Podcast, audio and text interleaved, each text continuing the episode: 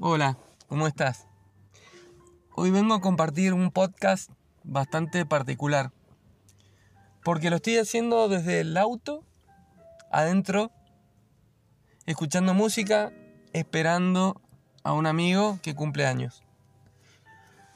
Y, me puse a pensar en este nuevo observador que estoy siendo, eh, qué emociones se disparaban. Y me di cuenta que estoy bien, que estoy agradecido y también me doy cuenta que podría estar muy enojado. Si no hubiese sido por este cambio de enfoque que he tenido, que he entrenado, que he mirado, que he trabajado, estaría enojado porque la impuntualidad es algo que siempre me molestó. Eh, siempre me generó malestar. Eh, me, yo lo interpretaba como una falta de respeto hacia mi persona. Y la verdad es que estaba muy enojado, siempre estaba enojado. Porque si no era por un cliente, era como en este caso por un amigo, pero siempre tenía a alguien que me disparaba esa emoción de, de, de rabia, de haber perdido tiempo, de, de haber dejado cosas de lado para poder cumplir con el horario y que del otro lado no estuviese el mismo compromiso y demás. Me di cuenta que el enojo mío no iba a hacer que cambiara a la otra persona. Y también me di cuenta que tenía una herramienta más que era comunicarme, comunicarme de manera respetuosa y pedirle al otro, o informarle por lo menos, de que yo estaba enojado por su impuntualidad. Creo que la clave estaba en comunicarlo bien. Cuando yo lo comuniqué o lo comunicaba, no lo comunicaba de manera eh, amorosa, digamos.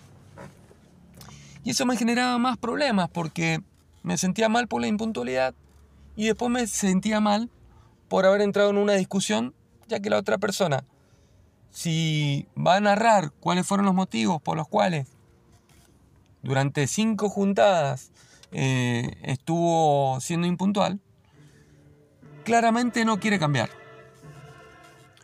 Entonces me di cuenta de que la decisión de pasarla mal o pasarla bien era mía. Entonces, ¿qué decidí? Yo tenía dos caminos desde mi enfoque en ese momento, en mi punto de vista, era o empiezo a ser impuntual o empiezo a disfrutar del momento en el que estoy esperando, en la sala de espera. Y así fue. Por ejemplo, ahora, antes de, poner el, el grabador a funcionar, la grabadora de voz, puse música, cerré las ventanillas para poder eh, concentrarme, agarré mi agenda, que siempre la llevo conmigo al lado, y me puse al día con las tareas que tengo que hacer, ordenándolas en una lista. Y ahora haciendo un podcast.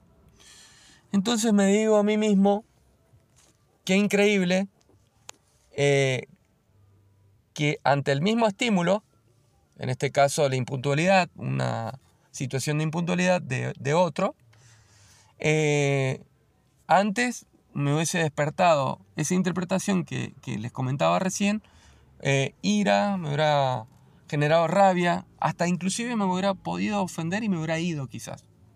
Y como hoy, dándole la vuelta, cambiando el enfoque, dándole un uso práctico al aquí y a la hora, eh, obtengo este tipo de beneficios, como haber compartido esto con ustedes eh, haberme puesto al día con la agenda, escuchar una buena canción y estar presente y darme cuenta de que la posibilidad de estar en calma, de estar contentos, agradecidos, está siempre disponible.